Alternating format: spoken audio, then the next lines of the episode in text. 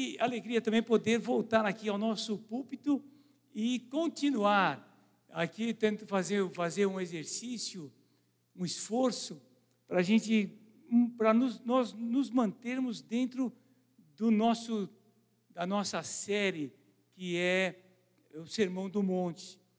Então, como nós temos a ceia do Senhor nessa manhã, nessa noite agora, nós temos a ceia e hum, eu tentei não sair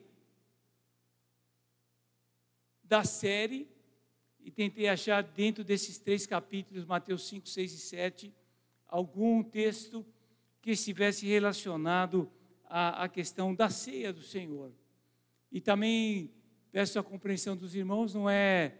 Nós vamos falar sobre um texto muito comum, muito conhecido, e até ele está bem exposto em um dos nossos cultos de quarta-feira, talvez há uns dois, três meses atrás, o Denis, um dos nossos seminaristas da igreja, ele falou sobre esse texto, que é a oração do Pai Nosso.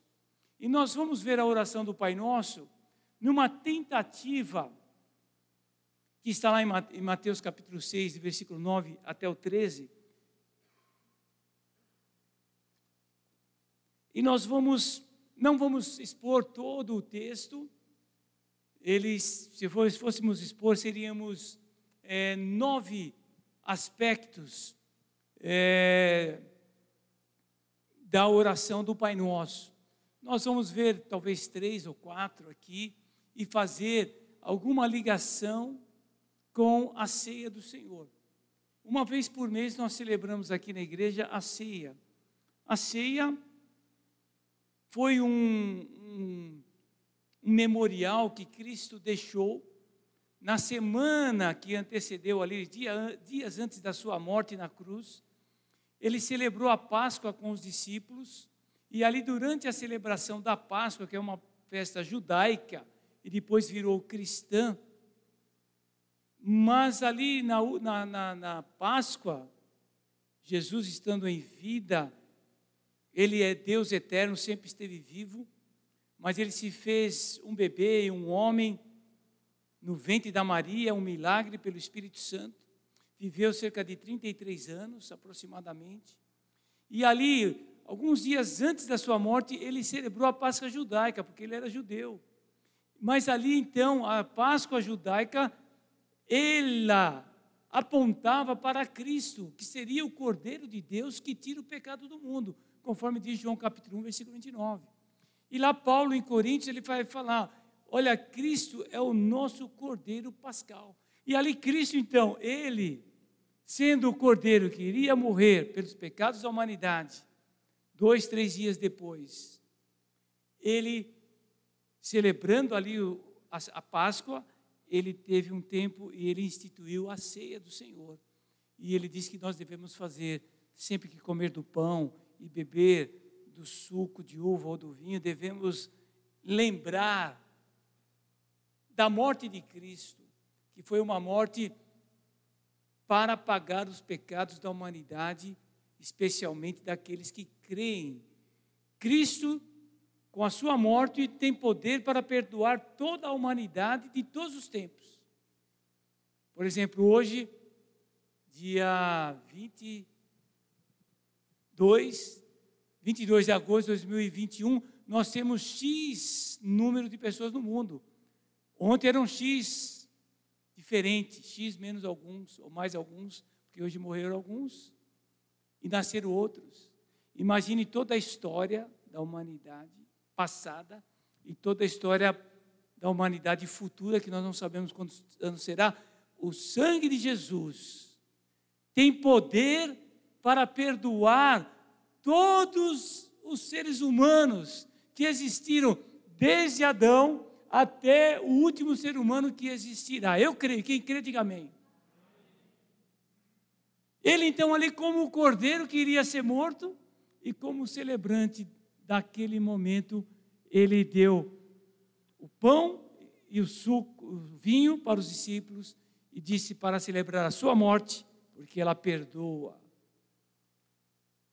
E para celebrar também a sua ressurreição, porque ele já tinha dito para os discípulos: Eu vou morrer, mas vou ressuscitar. E ele também disse que voltaria novamente. Mas o sangue de Jesus tem poder para perdoar toda aquela gama de gente. Mas ele vai perdoar, não porque ele não queira, ele quer perdoar a todos. Só aqueles que creem e aceitam o sacrifício dele e faz um compromisso de segui-lo e obedecê-lo. O sangue de Cristo, a morte de Cristo tem poder para salvar a todos. Mas nem todos aceitarão a dádiva, o presente da salvação que Cristo oferece. Infelizmente. Mas aqui no Sermão do Monte, nós vimos até a semana passada as bem-aventuranças. E nós vimos que as bem-aventuranças não, é, não são características de alguns cristãos, ou de, ou de algumas características de alguns cristãos, mas que deve ser características de todos os cristãos. E que todos os cristãos deveriam ser ter fome e sede da justiça, serem humildes, é, serem mansos, serem pacíficos ou pacificadores, misericordiosos, todos. E eles então serão bem-aventurados. Vimos também que as bem-aventuranças elas foram como que uma escala, né? foram subindo, subindo, subindo e foram se complementando e que isso também é a manifestação da maturidade do crente. O crente maduro vai manifestar na sua vida essas. Hoje nós vamos pular um texto para a gente encaixar aqui o Pai Nosso na ceia do Senhor. Aqui no capítulo 6, versículo 9 a 13, a 14, 15, vamos ler até o 15, tá bom? Até o 15, do Mateus 6, de 9 a 15, diz assim: Portanto, orai desse modo: Pai nosso estás no céu, santificado seja o teu nome, venha o teu reino, seja feita a tua vontade, assim na terra como no céu. O pão nosso de cada dia nos dá hoje, e perdoa as nossas ofensas, perdoa-nos as nossas ofensas, ou dívidas em algumas versões assim como também temos perdoado os nossos devedores. E não nos deixeis cair em tentação, mas livrai-nos do mal, pois teu são o reino, o poder e a glória para sempre. Amém. Porque se perdoardes os homens as tuas ofensas ou pecados, também vosso Pai celestial vos perdoará. Se, porém, não perdoardes os homens, tampouco o vosso Pai perdoará as vossas ofensas. Aqui a oração do Pai Nosso, ela está dentro do Sermão do Monte, onde a partir do capítulo 6, Jesus vai começar a falar sobre algumas práticas da vida daquele que crê nele e que crê em Deus. E ele vai falar sobre as nossas ofertas de ajudar ao próximo. E nós vamos ver isso em outros domingos. Ele vai falar sobre a oração. E desde o capítulo 6, versículo 5, ele vem falando sobre a oração. Ele está ensinando sobre a oração. E dentro do ensino da oração, ele vai falar: olha, vocês não devem se assemelhar aos fariseus, que oram diante das pessoas que querem se é, ostentar, que eles são espirituais, ou que eles oram vários dias da semana, várias vezes no dia. Mas não façam como eles. Está isso no versículo 8. Não vos assemelheis a eles, que ficam repetindo, repetindo, eles e os gentios. Mas o Pai que conhece as, o que vocês precisam Pai conhece do que vocês necessitam antes de pedir a Ele. Portanto, orem assim: Pai nosso que estás nos céus, santificado seja o teu nome. Em outro texto, vai dizer que os discípulos observando Jesus no seu dia a dia e nas suas orações diárias ou em algumas das suas orações, vendo a vida de oração de Jesus, os discípulos falaram para ele: "O mestre, ensina-nos a orar". E aí então ele diz: "Quando vocês orarem, orem assim: Pai nosso que estás no céu, santificado seja o teu nome. Venha o teu reino, seja feita a tua vontade, reticências. Agora, essa oração que ele ensinou, hum, nós podemos entender pelo, pelo conjunto de toda a Bíblia, não apenas por esse texto, é que ele não mencionou aqui no sentido Olha, vocês devem orar repetindo estas palavras. Vocês devem orar dessa maneira. Na minha versão está assim: orai desse modo. Ó, oh, orem desse modo, desse jeito. Não, não, não é dizendo assim, quando vocês orarem, repitam isso aí. Pai nosso que estás no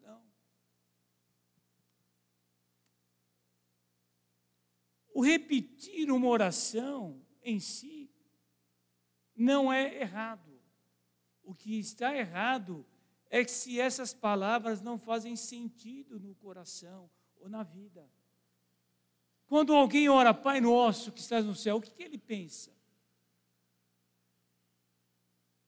Venha o teu reino, seja feita a tua vontade, aqui na terra como é feita no céu. Então, eu posso repetir essa oração tendo uma intenção, uma vontade, um reconhecimento de orar daquelas palavras.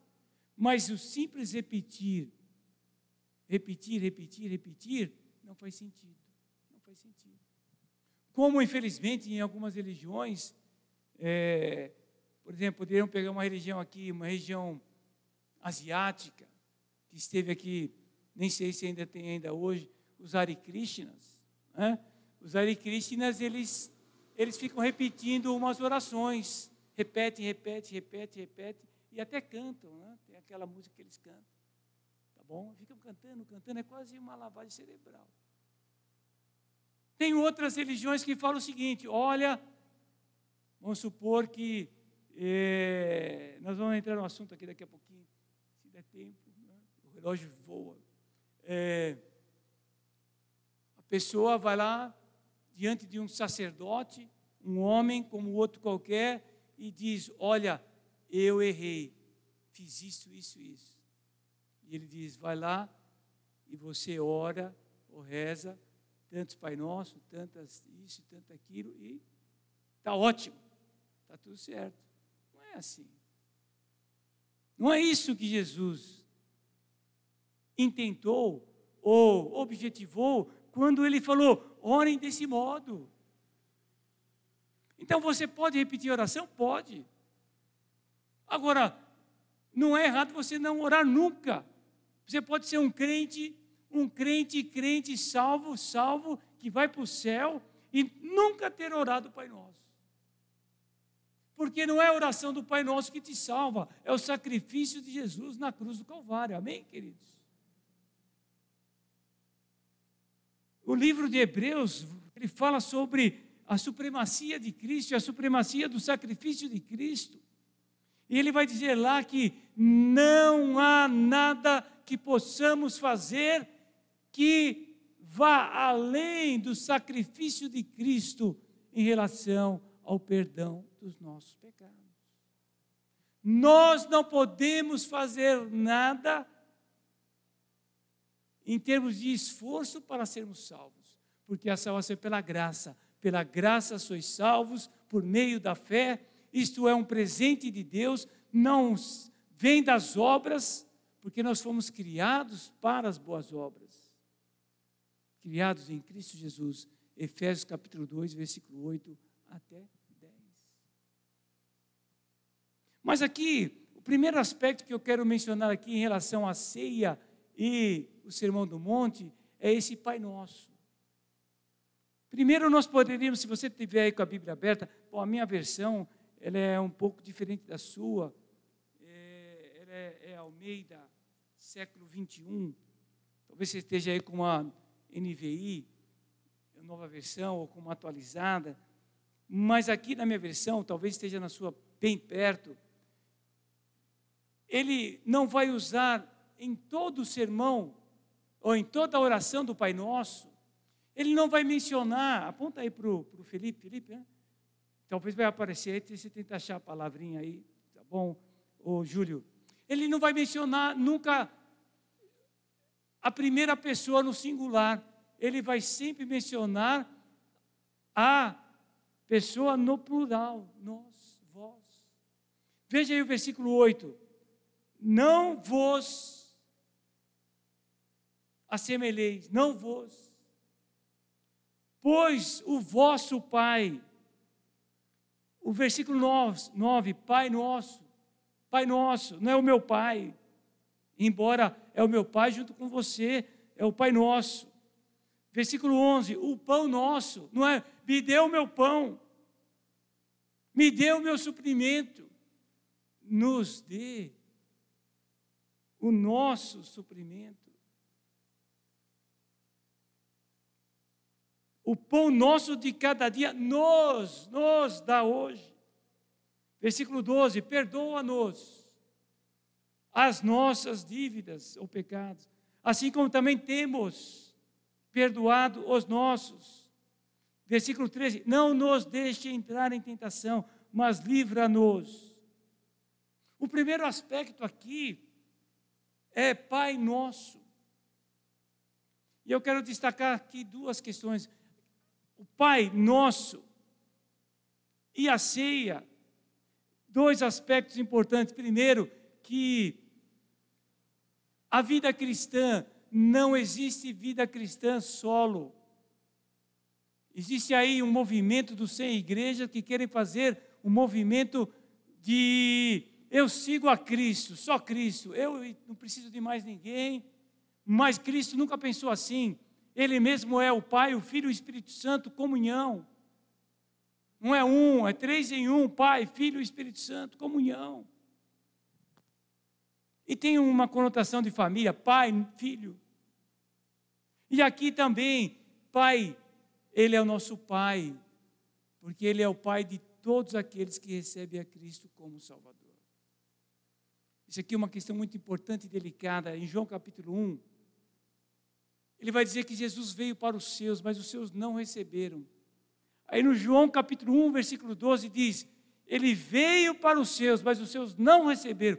Mas a todos quantos o receberam, Deus deu o direito, o poder de se tornar filho de Deus, os quais não nasceram da vontade da carne, nem da vontade de humana, mas nasceram de Deus. Aqueles que creem em Cristo eles recebem uma nova vida, o um novo nascimento, o um nascimento espiritual, e ele nasce na família de Deus. Todos os seres humanos são criaturas de Deus. Somos criaturas de Deus, mas nós que aceitamos a Cristo como Salvador pela fé, cremos no sacrifício dele e falamos: Ó oh, Cristo, eu quero te seguir. Nós nos tornamos filhos de Deus. Eu vi alguns amém aqui. E é amém mesmo. E até uma das músicas cantamos isso. Então, primeira questão aqui é que nós, a oração, tem uma identidade. Deus é o Pai. Amém, queridos? Mas é o Pai nosso. Nós somos filhos de Deus. E nós temos que ter esse sentido de família. Por isso que eu gosto de, de aqui na nossa igreja, a gente chamar nós somos mais do que uma igreja, nós somos a família IBBM.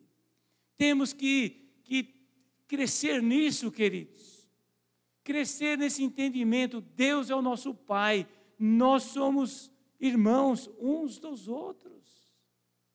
Temos irmãos mais maduros, irmãs mais maduras, temos irmãos jovens, irmãos adolescentes, irmãos crianças.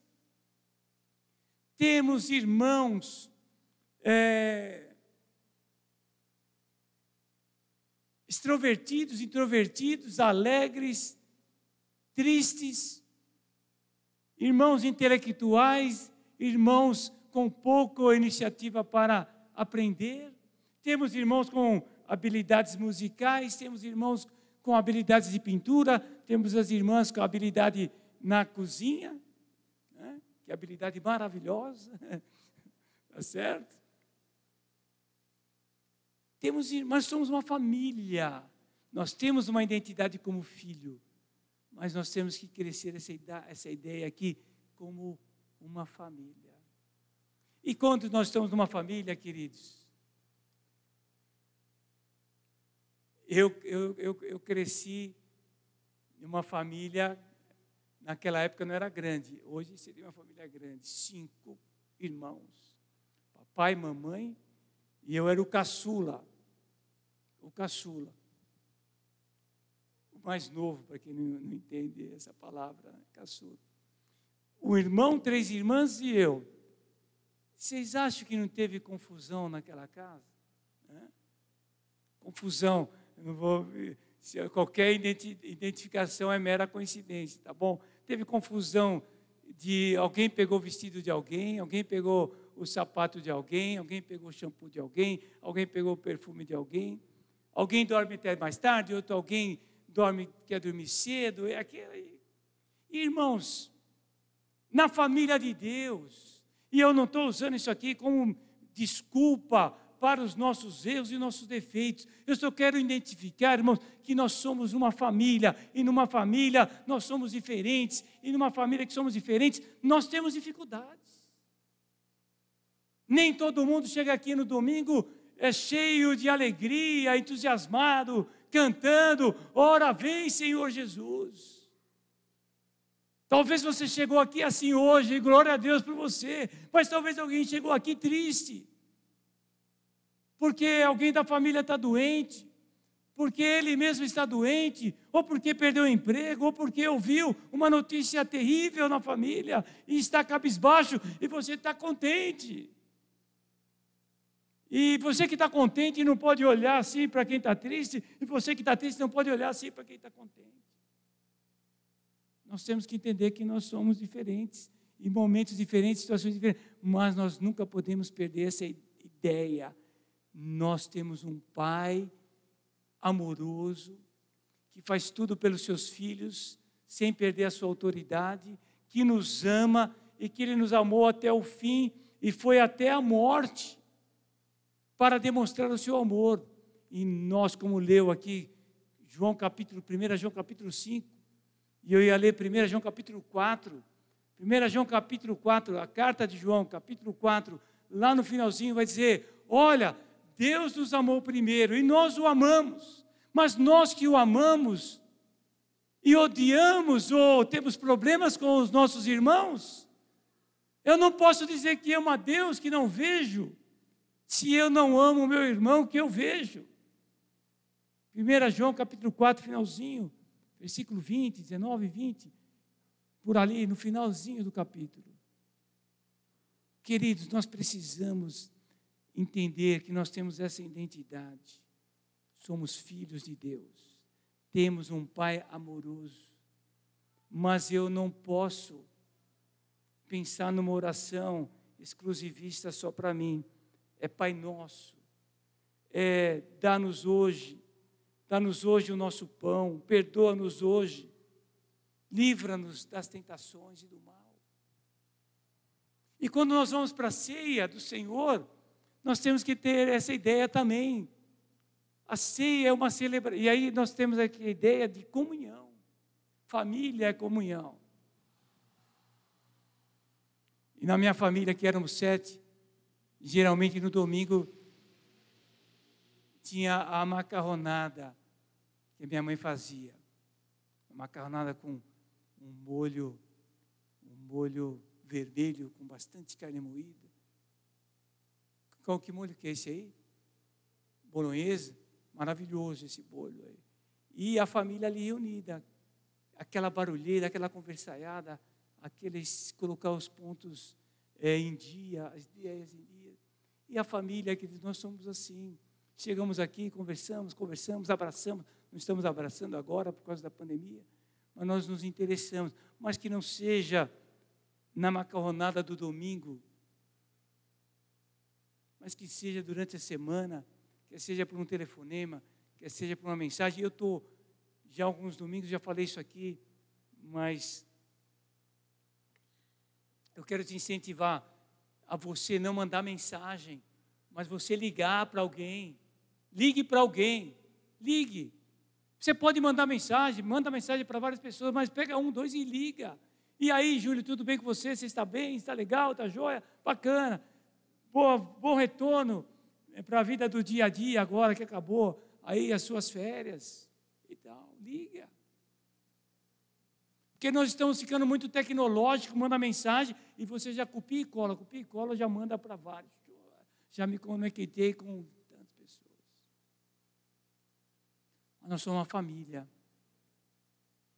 Somos a família o segundo aspecto que eu quero mencionar aqui é que, bem rapidamente, que também nasci aqui na oração, aqui eu quero passar bem rápido, quero explorar um outro ponto aqui, é que é o momento de adoração. Pai nosso que estás no céu, santificado seja o teu nome.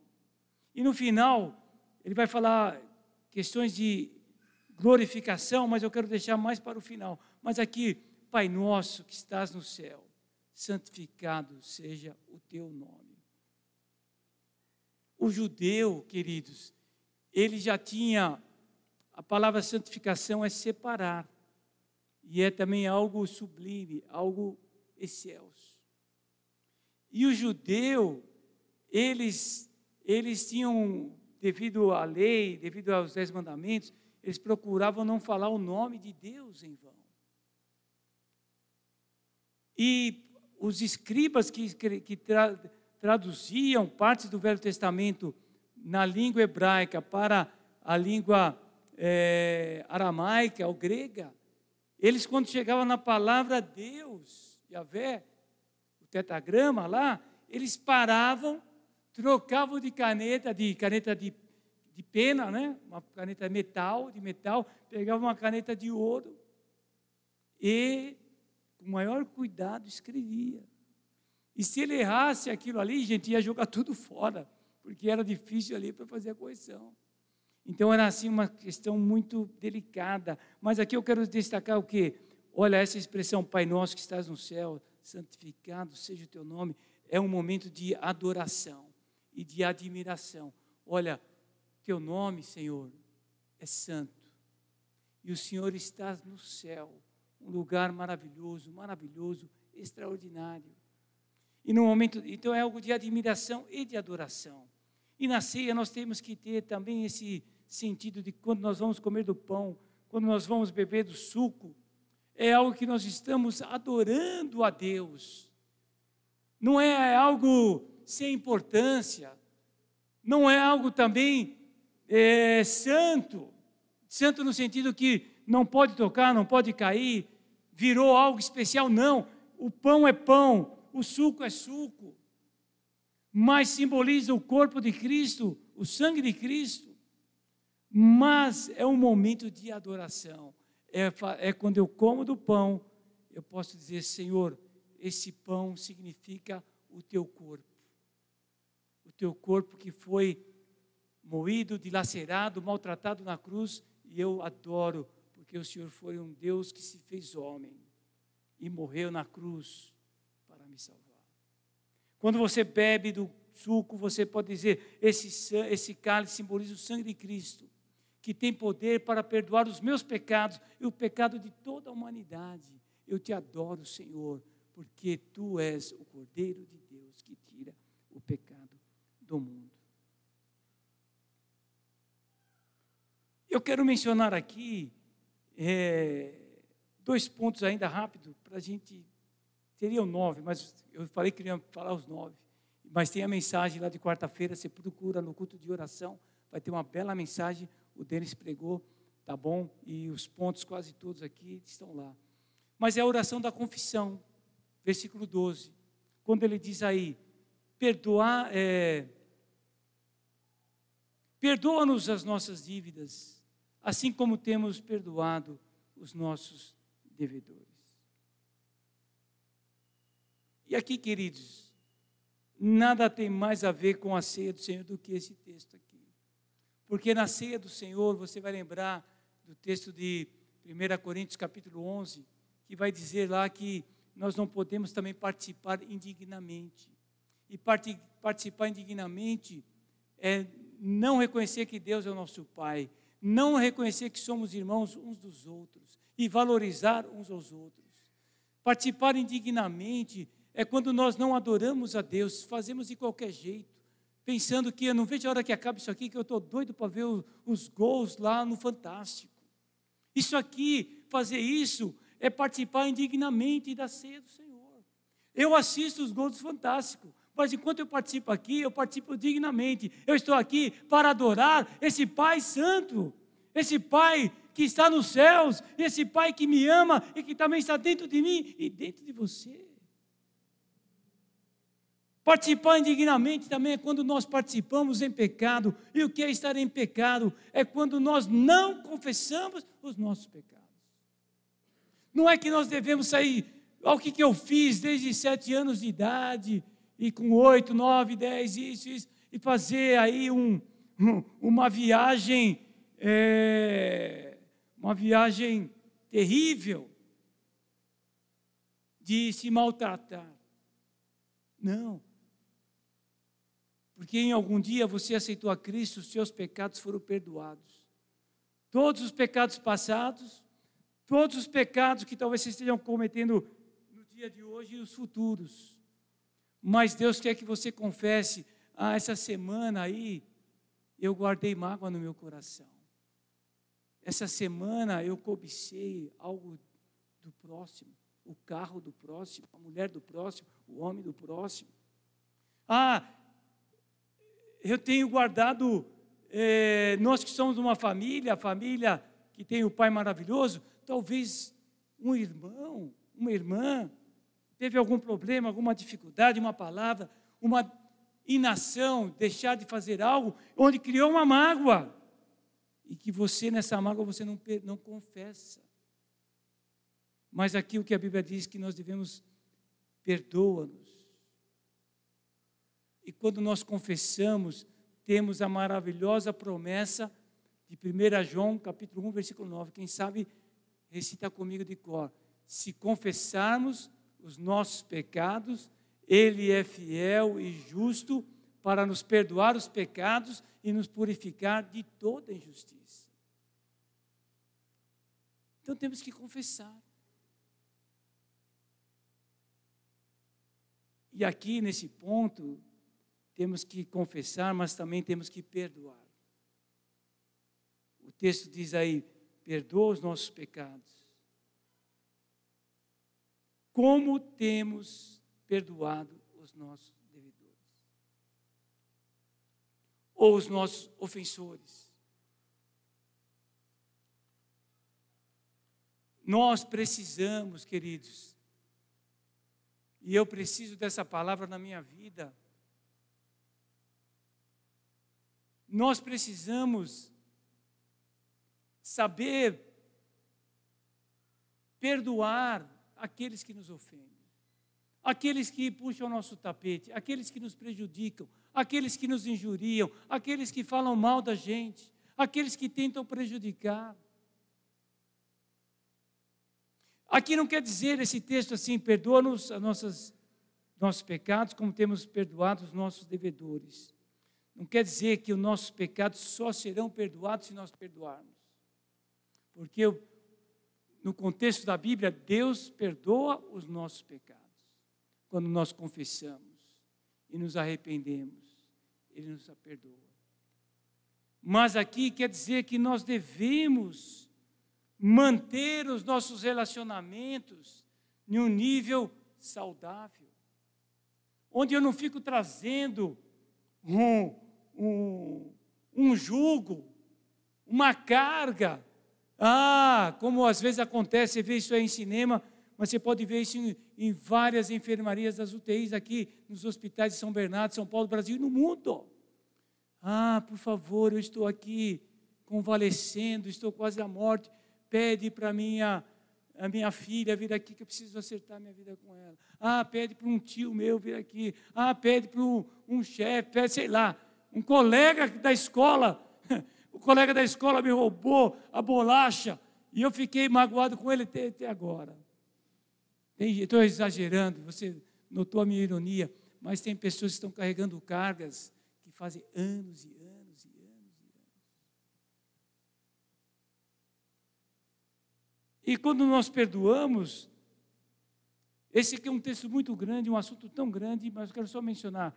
Não quer dizer que agora tudo vai ficar, é, como diz aí o, o, Roberto Carlos, desculpa usar essa, essa, essa expressão. Daqui para frente tudo vai ser diferente. Né? Não, quando você perdoa alguém, pode ser que você vai ter que ainda trabalhar isso algumas vezes na sua vida. Porque não é algo fácil o perdoar. Não é algo fácil. Mas é algo bíblico. E nem tudo que está na Bíblia é fácil. Mas temos o Espírito Santo de Deus que nos capacita. Amém, irmãos? E nós temos um Pai que é nosso. Ele é uma ele quer nos ver como uma família. E eu quero retroceder aqui e terminar que a ceia hum, e o Pai Nosso na ceia é essa expectativa. Quando ele fala aí no versículo no versículo 10, vem o teu reino. Vem o teu reino. E no versículo 13, pois teus são o reino, o poder e a glória para sempre. Amém. O outro aspecto aqui do Pai Nosso na ceia é que nós temos essa expectativa um dia, irmãos, o reino de Jesus, o reino do Deus Trino, Pai, Filho e Espírito Santo, será implantado de maneira cabal, total, aqui nessa terra. Hoje, nós temos aí é, lampejos do reino de Deus, as igrejas locais, a evangelização das nações, o povo de Deus orando e buscando a Deus mais um dia, quando Cristo voltar, buscar a sua igreja e depois de um tempo voltar novamente com a igreja para julgar todos, como nós vimos em primeira carta de Tessalonicenses. Cristo volta uma vez e volta uma outra vez para, de maneira total, implantar o seu reino nessa terra. E essa é a nossa expectativa. Um dia, o reino de Deus será por completo aqui na terra. Porque Teu é o reino, Teu é o poder, Teu é a glória para todos sempre. Amém, aleluia, amém. O sermão do monte, onde contém também o Pai Nosso, o Pai Nosso ligado com a ceia do Senhor. O Pai, Ele é nosso. Ele é o meu pai, mas ele tem que ser o pai nosso. Temos um relacionamento com o pai, temos um relacionamento com a família, e no relacionamento envolve comunhão, comunhão com Deus e comunhão uns com os outros. A ceia é participar da comunhão com o Pai, é da comunhão uns com os outros. A ceia também é essa questão de que nós adoramos a Deus, nós adoramos porque Ele é excelso, Ele é maravilhoso, o nome dEle é Santo, Santo e Santo. A ceia no Pai Nosso, nós temos essa ênfase que nós precisamos confessar os nossos pecados. E nós precisamos perdoar uns aos outros. Eu estou aqui já há quase 20 anos, não sou perfeito, nunca fui e nunca cheguei dizendo que, que eu era. Procuro ser humilde, quem me conhece, acredito que acredita em mim, que sou humilde. No sentido de humildade, no sentido espiritual, da dependência total de Deus. E se eu te ofendi alguma vez, se você está chateado comigo, você que está aqui ou está na internet, eu quero te pedir perdão. Venha até mim, como diz aquele texto. Se você sabe se alguém tem alguma coisa contra você, vá até ele. Se você tem algo até mim, uma palavra, algo que eu fiz ou algo que eu deixei de fazer, eu tenho a humildade de te pedir perdão. Se você está aqui, quiser falar comigo, falou, oh, pastor, aquele dia você falou isso, isso, isso. eu vou te falar, me perdoe, em nome de Cristo Jesus. E eu não quero ter relacionamento quebrado com ninguém. E acredito que eu não tenho aqui, com quem está aqui, relacionamento quebrado com ninguém, com a graça e misericórdia de Deus. É, mas estou aberto. Mas nós temos que perdoar, assim como Deus nos perdoou. E nós temos que ter essa expectativa. Cristo vai voltar, amém, irmãos? E nós vamos para o céu celebrar a grande festa, a bodas do Cordeiro. E depois de um tempo, vai passar muitos anos, mas nós não vamos nem perceber. Nós vamos voltar com Cristo aqui e, juntamente com Cristo, implantar o reino de Deus aqui nessa terra. Porque Deus Jesus é o reino, a glória e o poder para todos sempre. Amém, aleluia, amém. Pastor Diego.